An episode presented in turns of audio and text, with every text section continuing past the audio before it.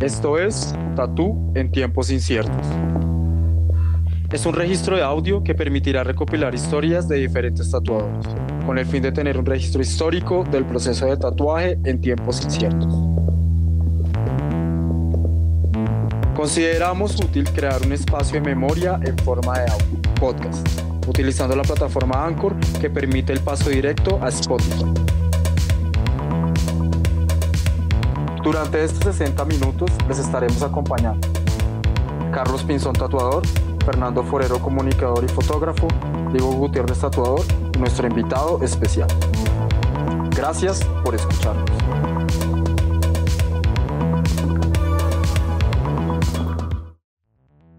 Hola a todos, nos encontramos en este episodio resumen de Tatú en tiempos inciertos. En este episodio vamos a tener un análisis de lo que ha pasado en los capítulos anteriores con nuestros invitados anteriores. Sacamos como conclusión y podemos tener también que es un espacio en construcción y ha sido un espacio gratificante con estas historias que hemos tenido y han sido un aporte muy importante a tener este registro auditivo de lo que ha pasado específicamente con el tatuaje acá en nuestro contexto. Eh, y nada, los introduzco y de antemano les doy gracias a todos por escucharnos. ¿Y cómo vamos, Carlitos? ¿Cómo va todo? Bien, Dieguita, pues eh, contento de, de, lo que ha venido sucediendo con, con este podcast de Tatú en tiempos inciertos. Eh, la verdad es muy, muy interesante lo que en cinco capítulos hemos eh, logrado recopilar de, de nuestra historia eh, del tatuaje en Colombia y, pues todavía nos falta mucho, mucho recorrido como para, para escuchar varias diferentes versiones de, lo que ha pasado con el tatuaje, pero, pero creo que, que las cosas van por buen camino. Y Fercho, ¿cómo va el Ferchito? Bien, Dieguita, bien, todo bien aquí.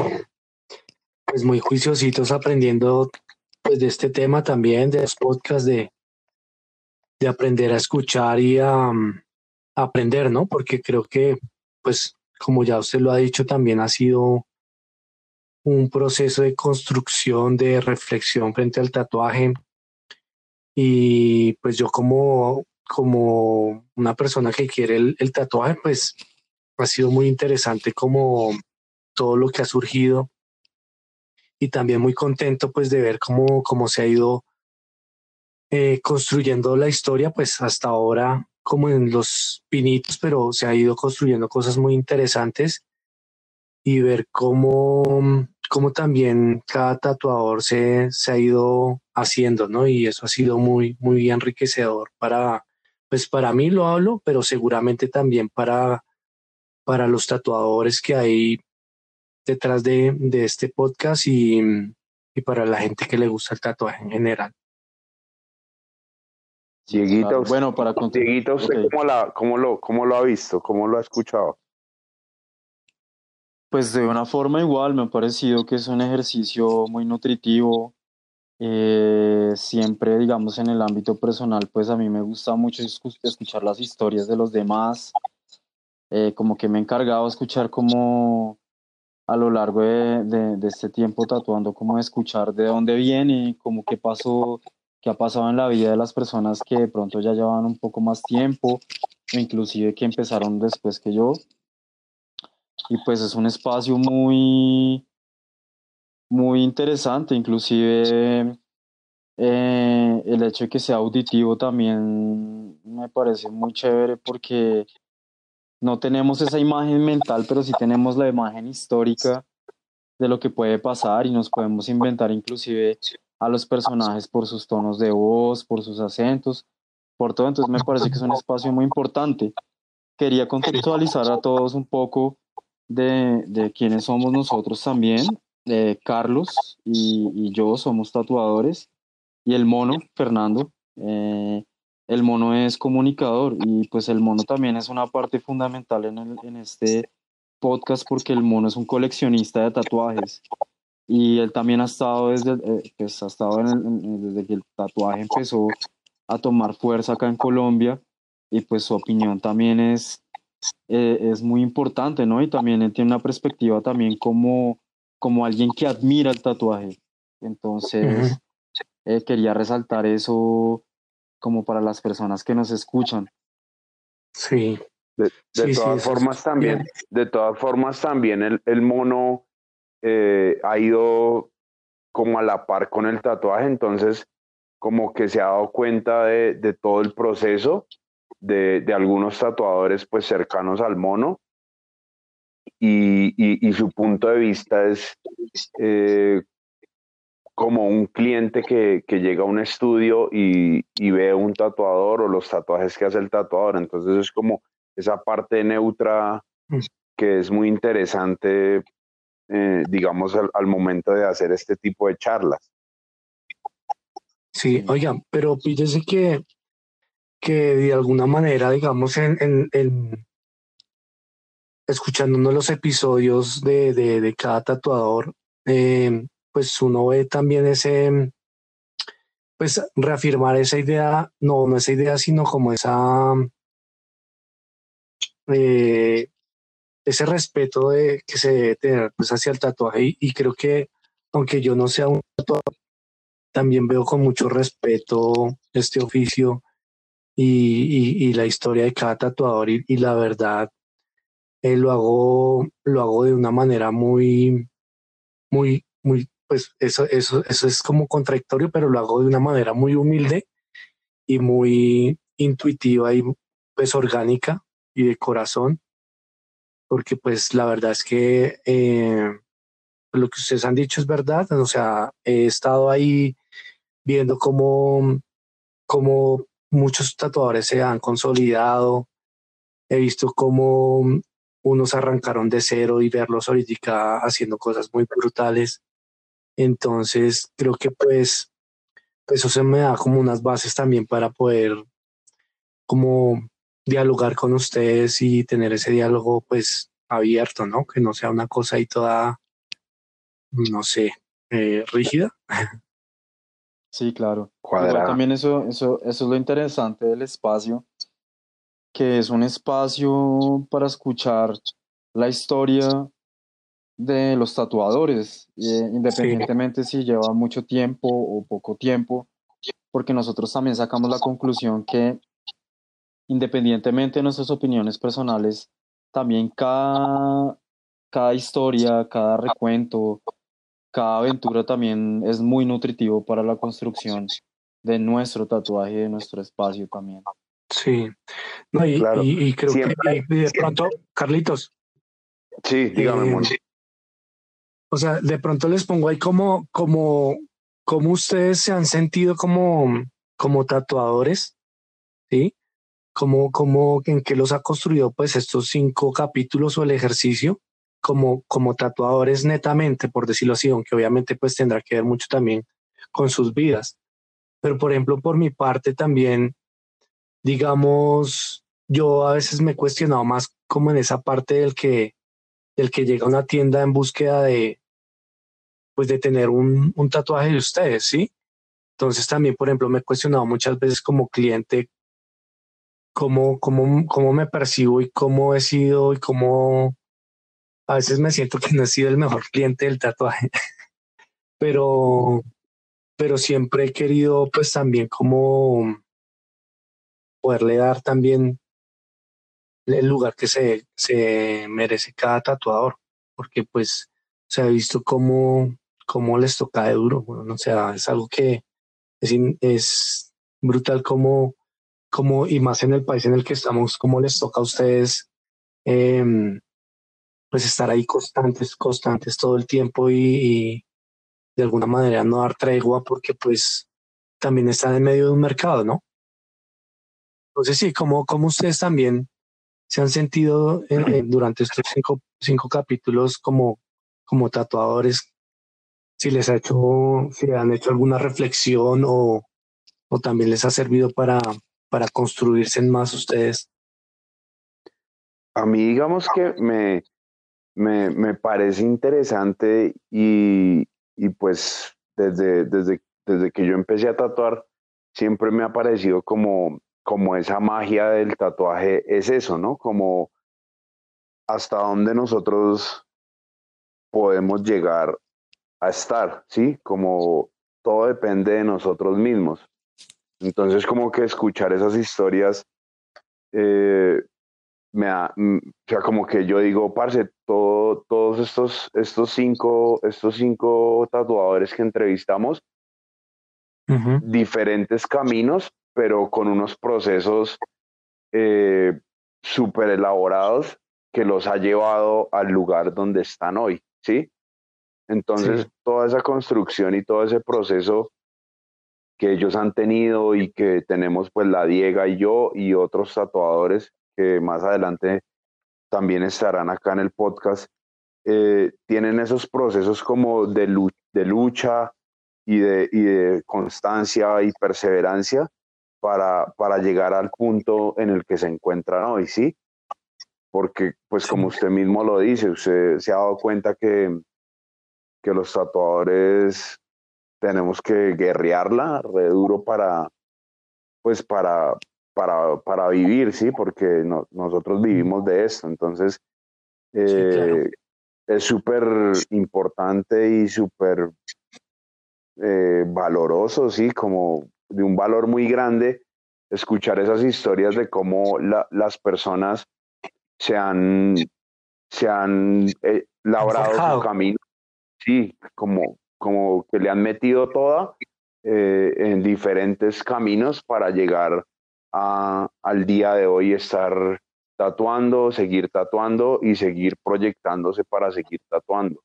Entonces, para mí es como lo más importante y, y que mm, directamente entra como a, como a, a, hacerme repensar de, de, lo que estoy haciendo y, y, del camino que yo estoy haciendo también y que me parece que nunca tiene un fin. Sí, oye. Sí. Digamos, a, mí me, a mí lo que me ha pasado es que, pues de pronto por, más como por mi tema de cómo yo llevo las cosas, que a mí, a mí me interesa mucho la historia de las fechas. Entonces, cuando un tatuador, independientemente de, de, la fecha que haya hecho, o sea, no importa el tiempo que lleve tatuando, pero entre los cinco, cuando cada uno da un tiempo o una noción de tiempo, yo también me pongo ahí. Entonces me, pare, me pareció que, por ejemplo, con H, los dos somos muy contemporáneos. Inclusive, claro, yo conozco a H, pero inclusive yo dije, con todo lo que él contaba, me sentí mucho como en la generación de él. Pero cuando John hablaba de que empezó en el 94, yo decía, joder puta, yo en el 94, ¿cuántos años tenía? Sí. Yo tenía, yo tenía 11 años, que video, y estos manes ya estaban acá. 94. O, o sí, yo no sé, incluso también Lorena cuando, cuando dijo que empezó en el 2014, yo también dónde estaba en el 2014, qué estaba haciendo en el 2014, con Sarita, cuando Sarita dijo que, que casi había durado nueve años y medio en Brasil, yo decía, bueno, nueve años yo qué hice como tatuador también.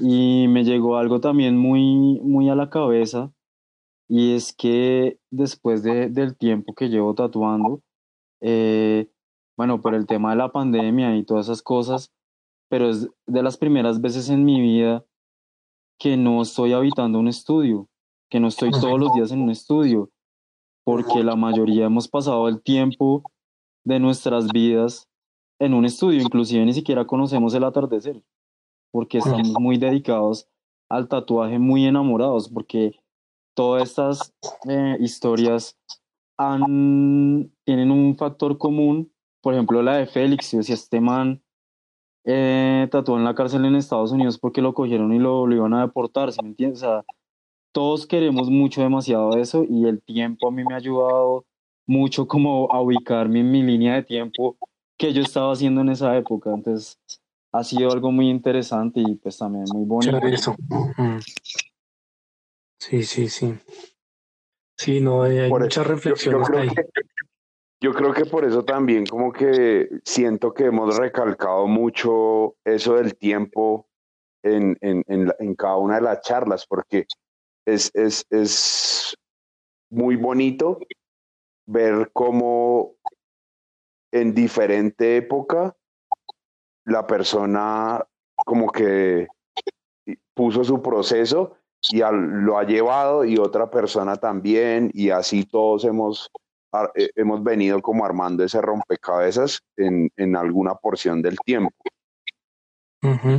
Sí, y otra cosa que a mí me ha parecido muy interesante y muy chévere es que, mm, digamos, acá estamos hablando de, digamos, 100% del, del tatuaje y, y de los tatuadores, pero algo interesante es que pues es, es algo que está muy ligado con, con la vida de cada tatuador y de cada persona que ha pasado por este podcast. Entonces, varias personas me han dicho como, oiga, muy chévere porque, porque también me pone a pensar mi, mi labor, ¿sí? Mi, mi oficio, lo que, a lo que yo me dedico, como que ha sido también un espacio para, para pensarse también cómo, cómo está construyendo su, su oficio, su profesión.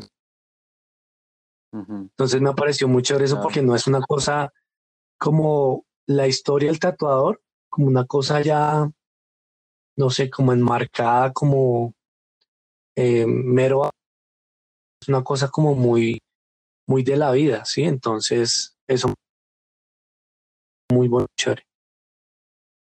Sí, claro. Aparte también como Carlitos y, y, esa es la idea, ¿no? Que, que, que, que, que la persona que escuche el podcast eh, si es o no es tatuador o lo que sea, lo, al oficio que se dedique o, o, lo, que, lo que esté haciendo en ese momento, como que se dé cuenta que, que el tatuador también tiene una vida completamente normal, que está llena de, errores, llena de problemas, eh, de situaciones extrañas a las que ha tenido que enfrentarse. Y, todo eso eh, lo ha llevado a, a, tener como esa experiencia y, y, pasa no, no simplemente en el tatuaje, sino como usted decía, mono, en, en, en, otras, en otros ámbitos que, que, pueden estar ligados directamente o indirectamente con el tatuaje, pero que usted está haciendo como ese proceso y, y usted como que recapitula y recapacita sobre qué estoy haciendo en mi proceso, cómo lo estoy haciendo, eh, qué personas lo han hecho y todas esas situaciones generan como, como, como ese cambio en la persona que lo escucha, siento yo. Claro. Sí. Y también, también se me viene a mí a la cabeza una frase que, que también dijo Sarita que a mí me quedó retumbando. Y claramente no solamente va para el tatuaje, pero yo sí lo relaciono, digamos, con mis amigos que tienen una vida independiente, sí, como de trabajos independientes, que también tienen un esfuerzo, como que también hay una, una idealización de, lo, de la independencia, pero pues también es muy complicada porque todo el tiempo hay que estar haciendo algo. Y es que el tatú, en específicamente el tatuaje, lo que digo ahorita es el tatú cuando ha estado en tiempos ciertos, el tatuaje siempre ha estado en tiempos inciertos. Claro. Y pues también cuando uno lleva una vida independiente, que también, eh, eh, pues pienso que el, el, el, podcast también quiere también mostrar como, como que en tiempos inciertos también las cosas no son tan fáciles y que lo que hace que haya una, mm, una estabilidad es la constancia, es inclusive remar a veces en contra de la corriente porque nada está garantizado. Y esa, esa a mí me quedó retumbando y me parece muy chévere que salen como esos diálogos y lo que dice el mono también me parece muy, muy chévere, no solamente es para tatuadores, es, es, nos hace pensar la vida en general también muchas cosas, ¿no? Mm. Sí, no, y es que yo pienso que, bueno, yo creo que casi del equipo de aquí de trabajo, casi todos trabajamos de manera independiente, no tenemos como un, mm. un trabajo digamos, de oficina, por decirlo así. Eh, y, y, de alguna manera nosotros eh, nos identificamos, yo creo que con eso, ¿no? Con la incertidumbre, ¿no? ¿Y será que mañana me llaman? Sí. ¿O será que mañana me sale eh, entonces, pero yo creo que de alguna manera ese es nuestro, ese es nuestro mood, no sé, esa es nuestra manera de, de, vivir y creo que Sí, yo creo que si ya nosotros eh, nos metemos, o sea, por ejemplo, yo a veces a mí me costaría como meterme a, trabajar a una oficina, ¿sí? Y ya, y, ya tengo ahí mis, mis centavos fijos, pero siento que eh, vivir así en, digamos, en la incertidumbre, en estos tiempos es lo que me ayuda a moverme, ¿sí? Como no exploremos por acá o miremos por acá. entonces creo que, mm, que creo que en, en estas labores así, eh, eh, de alguna manera la incertidumbre puede ser un factor positivo, ¿no? Mm, sí, total. Claro, porque esa es como la, la motivación, como que, digamos, decir, venga, no, mañana no tengo que tatuar, pasado mañana tampoco, entonces voy a, voy a, voy a pintar algo o voy a, hacer algo para, para que la persona se, se motive a eso, ¿sí me entiende? O digamos, cuando yo tengo un proceso de, de, un, de, un, de una pierna, de un brazo, entonces yo digo, voy a hacer eh, lo mejor posible la, la, línea, digamos, de todo, de todo para que haya esa motivación de la, de, la siguiente sesión. Entonces, como que esa, esa incertidumbre de lo que va a pasar es lo que nos hace como estar en continuo movimiento y buscando y, y, y, reflexionando sobre lo que hacemos y buscando pues como ser cada día mejor en lo que nosotros nos desempeñamos creo yo, ¿no? Porque cuando una persona está en una oficina eh, o, tiene un trabajo mucho más seguro, pues la persona sabe que tal día le llega su pago y, ya. Entonces, eh, si le ponen a hacer algo o no le ponen a hacer, pues da igual porque de todas formas ya tiene como eso seguro, que fue lo que digamos eh, me, me, pareció muy interesante del capítulo, digamos, de Sara, que la nena eh, no se conformaba con el solo hecho de, de estar aquí, sino que ella quería ir a conocer ese estudio donde conoció a esa persona y en el estudio le dijeron como, parce, hay tal, tal estudio en, en Argentina, bajo a ese estudio, y ella no seguía quedándose tranquila hasta llegar a Brasil, sí, como, como que eso, esa no seguridad, eh, la que mueve. Es como si el tatuaje le hubiera hecho un llamado a vivir, weón. Y como Exactamente. abrirse a, a, a, tener pues infinidad de experiencias y que obviamente pues eso contribuye también a su a la formación profesional o, o a su oficio, pues seguramente lo ha hecho de una manera muy muy sólida a ella, ¿no? No sé sí, y sabe, que me parece, claro. sabe que me parece una chimba que uno, independientemente, uno no se da cuenta, pero digamos, todos esos actos están haciendo repercusión en otras personas. Entonces, cuando ella llegó a Chile, ella sin darse cuenta comentó lo que quería hacer o el proyecto que tenía y personas de alrededor de ella se inspiraron o, tomaron eso que ella dijo y, eso hizo que esas personas como que replantearan también como la situación en la que estaban y lo que querían llegar a hacer. Entonces siento que en todos los casos pasa eso, como, como que el tatuador marca eh, no solo la piel, sino también como un momento en una persona que o es tatuadora o simplemente se va a tatuar con usted o es amigo suyo y lo escucha. Entonces como que eso me parece como muy bonito de lo que ha pasado en, estos capítulos.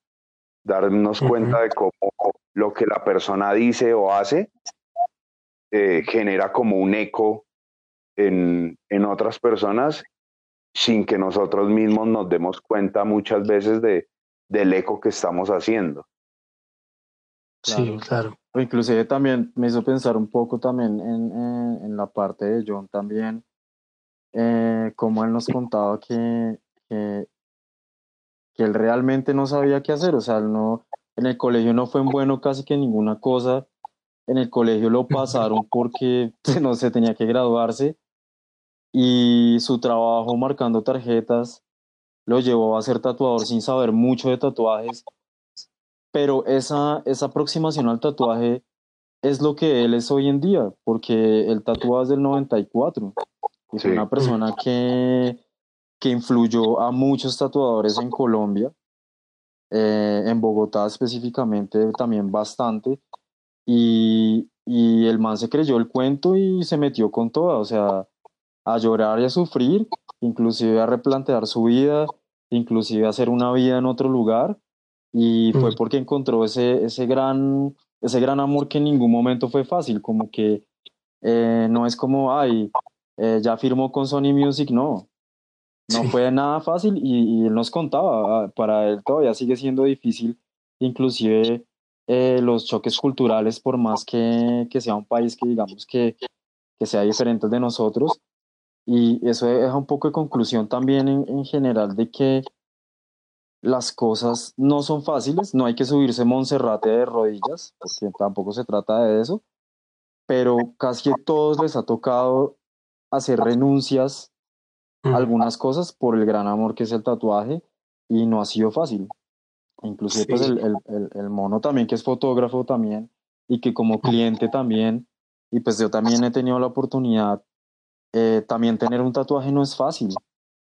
Tener un tatuaje también implica implica ahorrar, implica inclusive dejar de, de, de, los deseos que uno tenga por coleccionar algo que uno ama, que es el, eh, el, tatuaje desde la punta de vista como cliente también. Eso, eso es muy, chévere también de, de, lo que ha salido de las historias.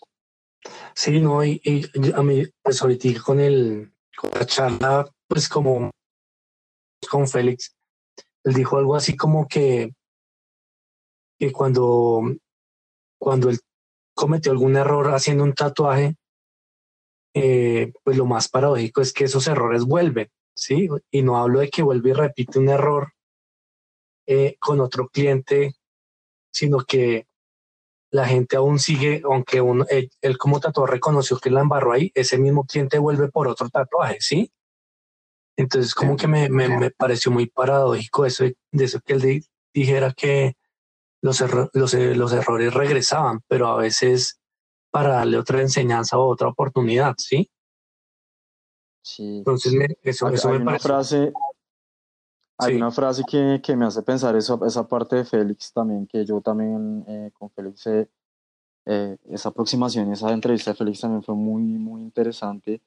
Es con mm. Zeca, que es un tatuador de, de, de Brasil. Y él me dijo hace, él me dijo hace mucho tiempo, me dijo hace mucho tiempo, ¿usted quiere ser tatuador? Y yo le dije, sí, pues sí, yo soy tatuador, ¿no? me dijo, pues para mí, o sea, para él, ser tatuador primero es ser persona.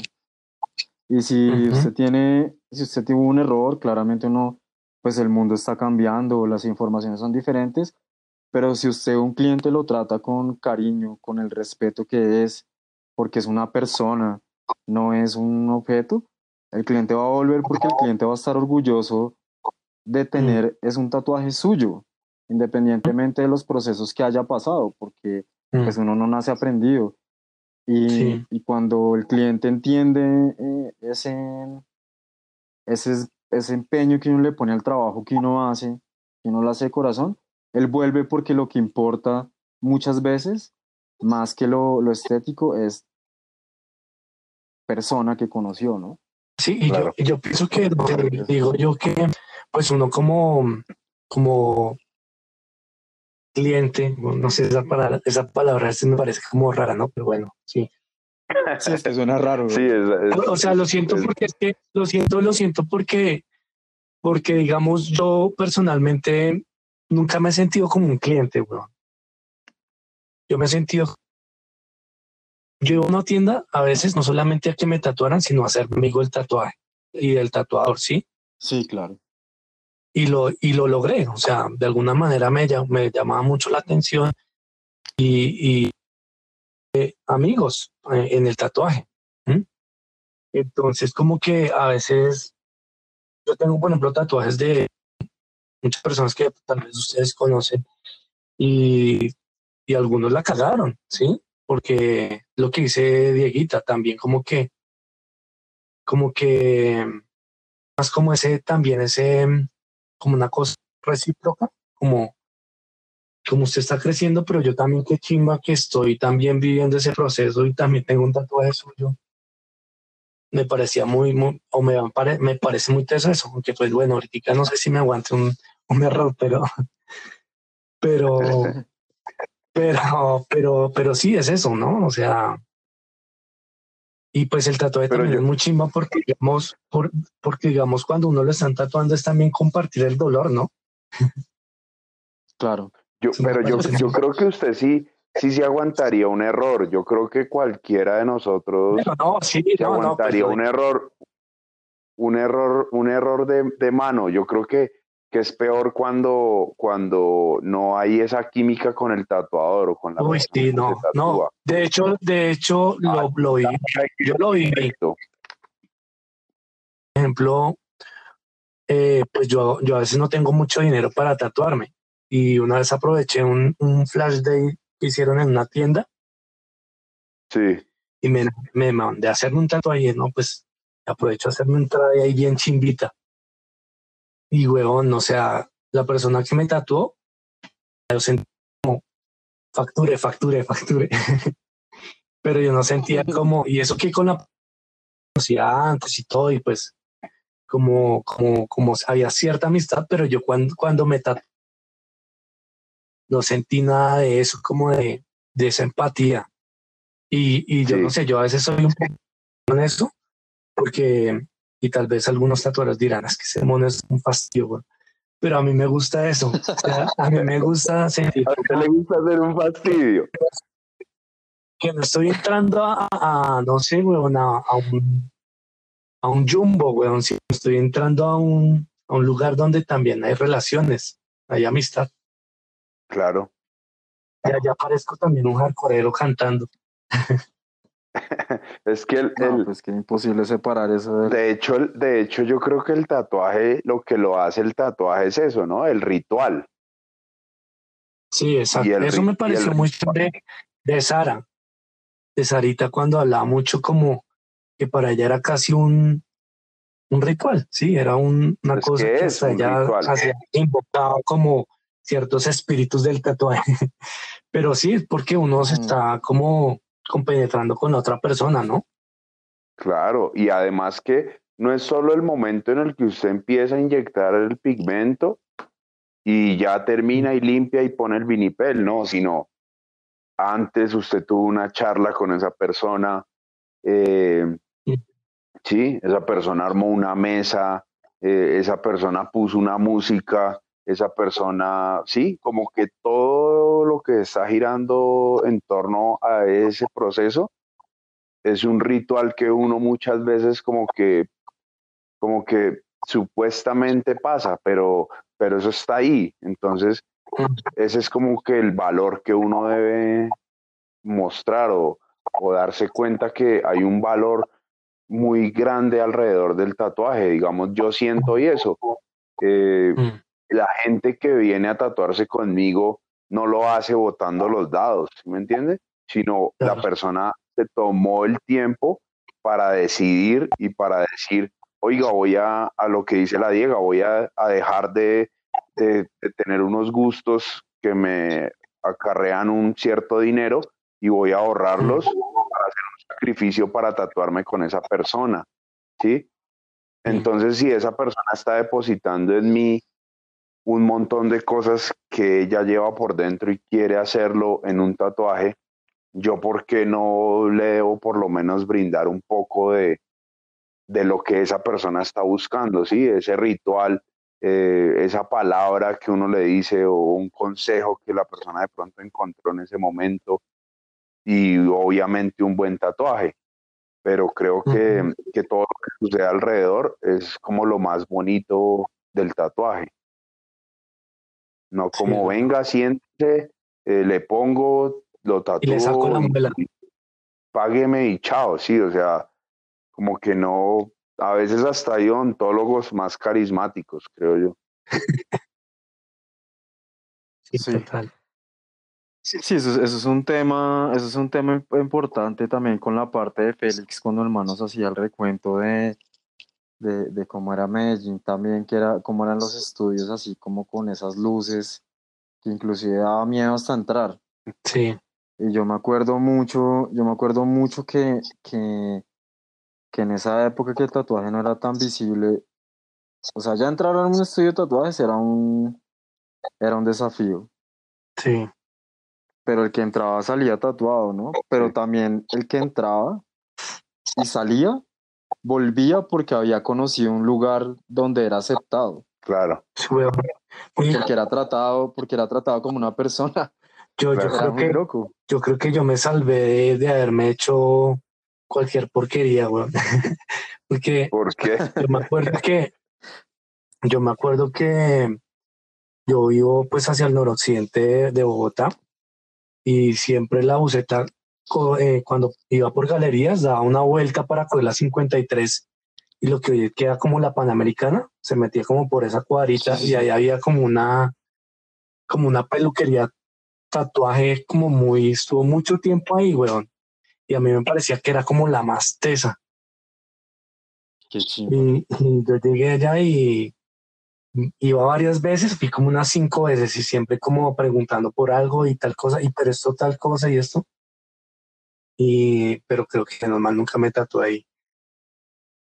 Porque, pues no sé, o sea, también creo que fui, yo creo que también fui muy, no sé, me gustaba esperar, es como que no, no, no lo hacía tampoco tan a la, la ligera. A la ligera. Y, y si esas tiendas eran, pues habían tiendas como chéveres, como otras sí uno, oye, esta vaina aquí le van a prender una infección o alguna vaina así. No, no era muy confiable a veces, la verdad. Y lo que decía Félix también, como llenas así de neones, así las vitrinas y, y los piercing, bueno, que el piercing fue después, pero sí cuando empezó a llegar ese poco de piercing así de pepitas naranjas y de colores, bueno, pues eso era como medio extraño. Aunque en la época pues fue un boom muy, muy grande también, ¿no? Claro. Es que eso llegaba con todas las revistas, ¿no?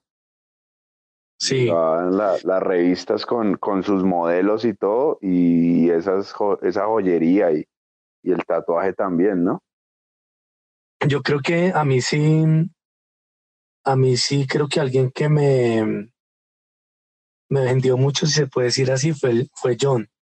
Porque yo me a mí me gustaba, pues a mí me gustaba mucho el, me gusta mucho el hardcore. Y en un concierto él estaba tatuando. Y eso me pareció como, ¿esto qué? y, y, y, y, vi, lo que estaba haciendo y me pareció como totalmente diferente a lo que a lo que uno estaba acostumbrado acostumbrado a ver como vikingos y cosas así y tribales de esa época. Y cuando vi eso pues como que quedé impactado y yo le pedí una tarjeta al man y, y desde ahí como que a lo bien para mí también como que cambió mi, mi, mi mirada del tatuaje.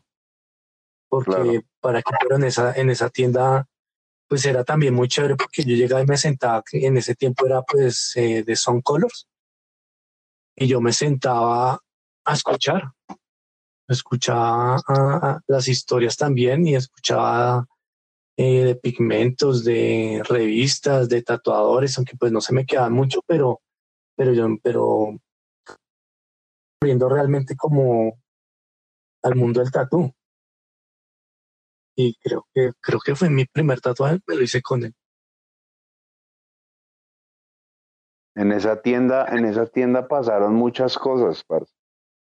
Sí, era muy chévere. Fue, fue mucha gente y, y, el man trajo mucha gente y el man estaba como en ese movimiento de, de cambiar como la visión del tatuaje, ¿no? Sí, sí, sí, sí.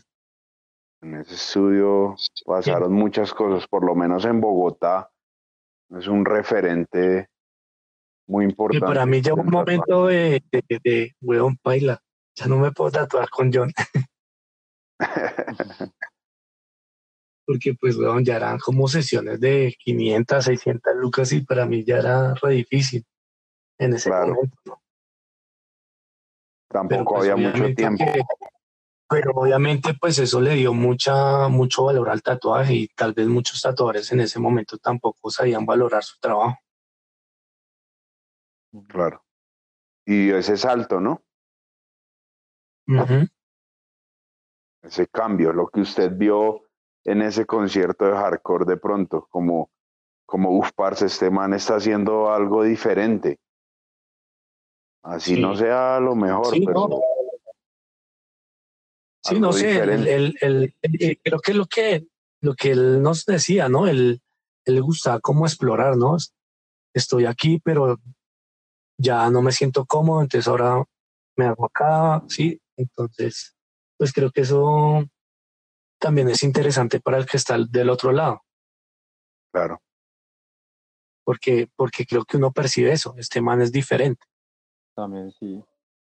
Como lo, yo me acuerdo mucho también, yo ahí conocí a H, cuando H contaba que, que, que conoció a, a, a, John. Sí.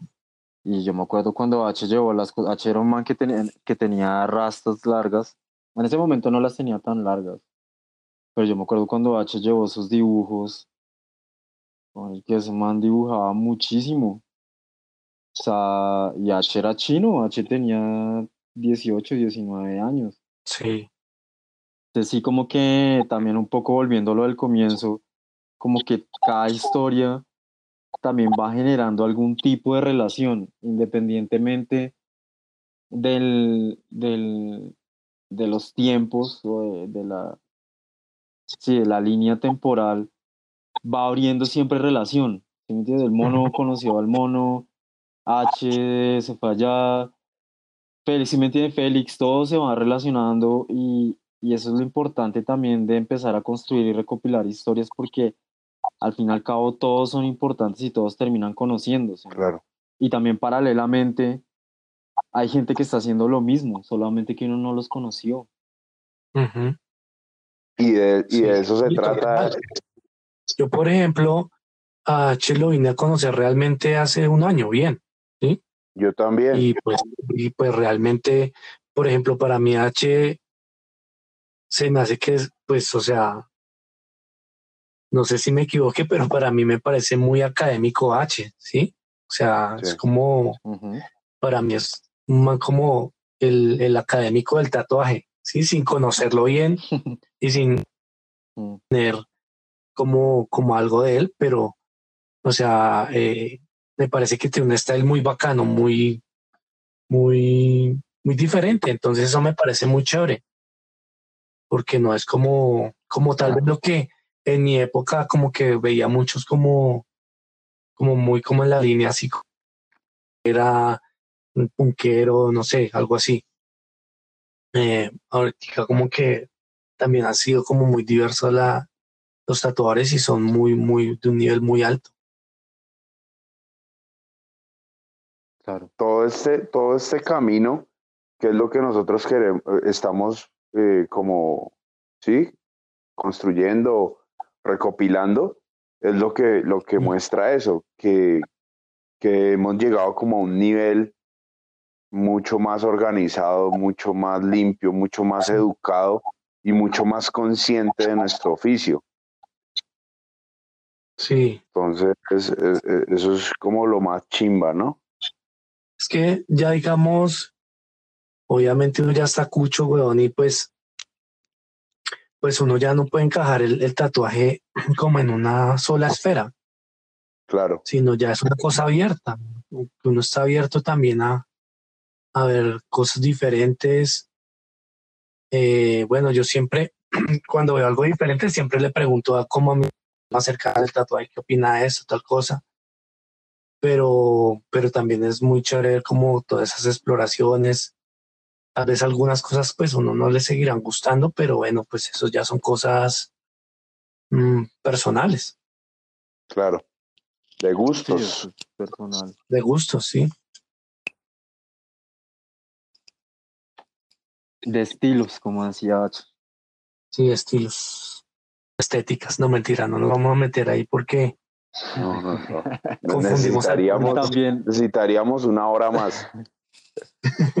También viene, también viene un tema rescatando un poquito también lo que se hablaba, por ejemplo, John decía que a él le gustaba experimentar con muchas máquinas, le gustaba probar de todo, mm. como que el man no se sesgaba a una sola cosa, y complementando el otro lado, por ejemplo, con Lorena, que había tenido una experiencia, digamos, eh, por, así como por haber entrado en otro momento, ella ya entró con, con la Cheyenne Pen eh, y se le fundió el motor, que es una máquina eh, mucho más moderna. Mm. Y, y, pues gracias a que empezó a tatuar en una tienda con Quique y con, con Mario, que son personas que, son, son señores que llevan mucho tiempo tatuando, pues supo armar una máquina de bobinas. Sí. Y pudo terminar su tatuaje en una tienda en otro lado donde pues tenía que mostrar su, su pues que era profesional. Sí, pues eso me pareció muy, también, muy valioso, ¿no? Mm. Sí, muy, muy, muy. un aprendizaje muy... Como también, como, como la persona que lleva más tiempo, que en este caso sería John, el man se abre a, a otras cosas, eh, en su opinión, y como la persona más nueva, gracias a, a saber usar una herramienta diferente que no, que entre comillas, eh, no hace parte como no es tan popular dentro de su momento histórico, eh, se le dañó la, la Ultra Pro, de una retomó otra vez sus orillas, pues retomó otra vez el, el la de bobinas y la armó. Y es, también en esa historia también es, muy chévere porque no va también haciendo la comparación y, y esos temas, por ejemplo, de las máquinas. Sí, yo creo que en, en algún momento sería muy chévere eh, gastar un, invertir como tiempo también. Yo estoy seguro que mucha gente se, se acerca a los podcasts y tal vez no conoce mucho de tatuaje. Entonces, como de pronto de parte de ustedes poder, eh, no sé, cómo explicarles a las personas las diferencias, las diferencias entre máquina y máquina de pronto que es una, que es una línea 3, eh, como cosas así, ¿para qué, para qué sirve? Sí. con, ¿Cuál es, cuál es eh, la herramienta básica para iniciar un tatuaje, no sé, o algo así, o para cuando se aplica el color o cuando se hacen las sombras? Chévere, como de pronto tal vez hacer como una, un, una breve como eh, explicación de esas cosas básicas de pronto para ustedes, pero hay gente que no, no las conoce, hay conceptos que no los conoce. Claro, claro, de una. Igual también acá se retoma algo eh, y, y, ya nosotros sabemos, podemos entrar un poquito en nuestro picantico. Mm. Y es que yo sí puedo invitar a las personas, digamos, eh, pues la única manera de conocer de tatuajes eh, o saber un poco más aparte de escucharnos y el aporte que estamos haciendo a las historias es tatuándose. Que también tenemos una pregunta también de que, de qué podría eh, como indicarle a una persona que esté comenzando o que quiera. Y yo creo que conseguimos muchos es, no hay mejor inversión y lo pienso personal, o sea, uno puede ver una academia y entre comillas puede pretender que sabe tatuar o no sé, igual en YouTube también hay tutoriales. Eh, hacerlo es muy fácil. Yo cuando era niño, yo me tatué una K, tenía 10 años con, con un esfero, ¿sí? Pues obviamente no sabía nada de tatuajes, era porque los que montaban en skate se hacían una daguita y a mí me dio miedo yo me hice una K. Pero ya en el, o sea, entrar en el, en el o sea, ¿quieres ser tatuador? Tatúese mucho, invierta. Claro. O sea, no es un gasto, invierta. Mm. Y así creo que la persona que nos está escuchando va a empezar un poquito a entender un poco, uh, tal vez este mame tatuó con una que no sonaba, pero uh, ya entendí lo que ellos estaban queriendo decir. O ya sé que es una línea de tres. Porque también en nuestra invitación, eh, eh, eh, creo que los tres es es, valorar el tatuaje, darle, darle ese valor y la única manera de hacerlo es tatuándose porque cuando se tatúa em, está también recibiendo muchas cosas. y, y, pues acá también, digamos, el, el, podcast no está polarizado porque hay muchas opciones. Claro, total. Ya cada uno decide. Pero yo pienso que, digamos, ahí con lo que dice el mono, eh, pues eh, eh, mi consejo, pues más también, pues como tatuador, no sé ustedes qué piensen, pues el Carlitos, es, ¿quiere entender un poquito más de tatuajes? Tatúese. Pregúntele al, al, tatuador, como decía Félix, lo chévere de ir a un estudio de tatuajes es ver los cuadros que están dedicados Mm. al tatuador, eh, los libros que tiene. Un, tatua- un, un- un tatuador tiene que tener libros. Y esos libros, si uno le pide de una manera muy decente y uno trata las hojas de los libros muy delicadamente, uno como cliente va a salir muy nutrido y va a querer más y tal vez, así como se hacía, como decía el monito, uno iba a, la- a las tiendas a porchar, pero porque se hablaba de tatuajes, muchas veces uno iba a escuchar. Y, y creo que eso hay que, que pronto ponerle así resaltador, porque ese es el, el aporte, ¿no?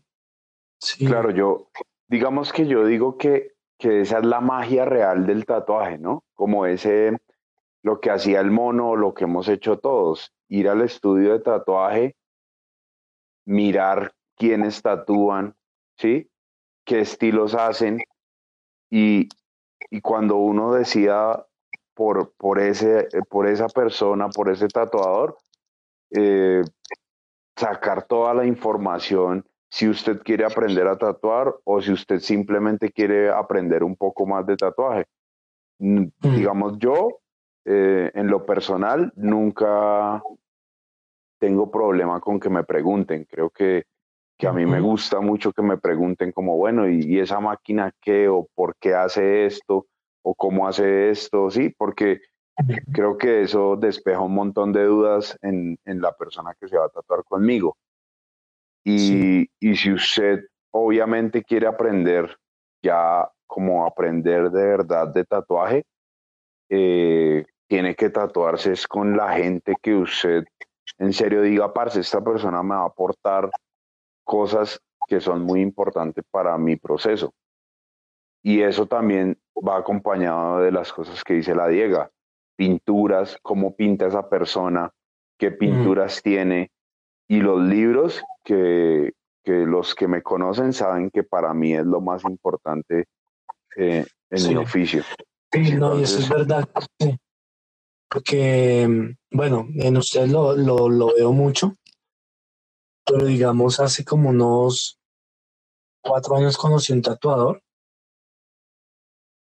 y, y es impresionante el, el amor que le tiene a los libros de tatuaje. Sí, entonces, es así, es un coleccionista de libros brutal. Y, y, lo- y lo chévere es también ver también cómo su, su trabajo como tatuador también está muy nutrido y, y se ve se ve ya robusto y es muy teso, weón. Entonces, Claro, es que el me, libro- parece, me, pare- me parece que, que lo que, por ejemplo, creo que algo que citó mucho Félix, que vaya a una tienda, mire los cuadros, los libros y se va a dar cuenta del, del, del tatuador que es. Y creo Claro. que es una verdad. Porque que el que- libro, Porque el libro que uno a veces va a tiene tiendas la respuesta. Sí, uno a veces va a tiendas o, o lo digo yo como, como cliente. eh, uno a veces a, a- tiendas muy tesas, o sea, son así grandísimas, gigantes y súper minimalistas y conceptuales, weón, pero uno no, uno no ve ni un libro a veces, es más, hasta a veces ni se ven cuadros, weón. ¿Mm? Como que solo es como un poco más, así como lo que se hablaba, un poco más como comercial, ¿sí?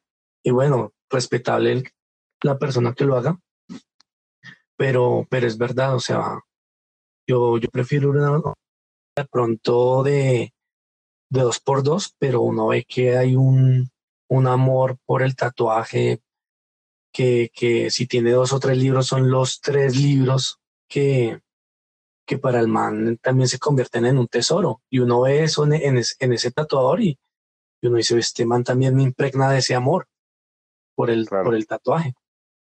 Esa es otra, ¿no? No llenar ahí una librería de, de revistas Ojo y, y de, de vainas Sí. que, huevón, a lo bien, pues No, pues No, yo las he visto. Yo, yo he visto Mm. estudios donde uno llega y tienen así una biblioteca gigante y no hay un libro Sí. de tatuaje, parce.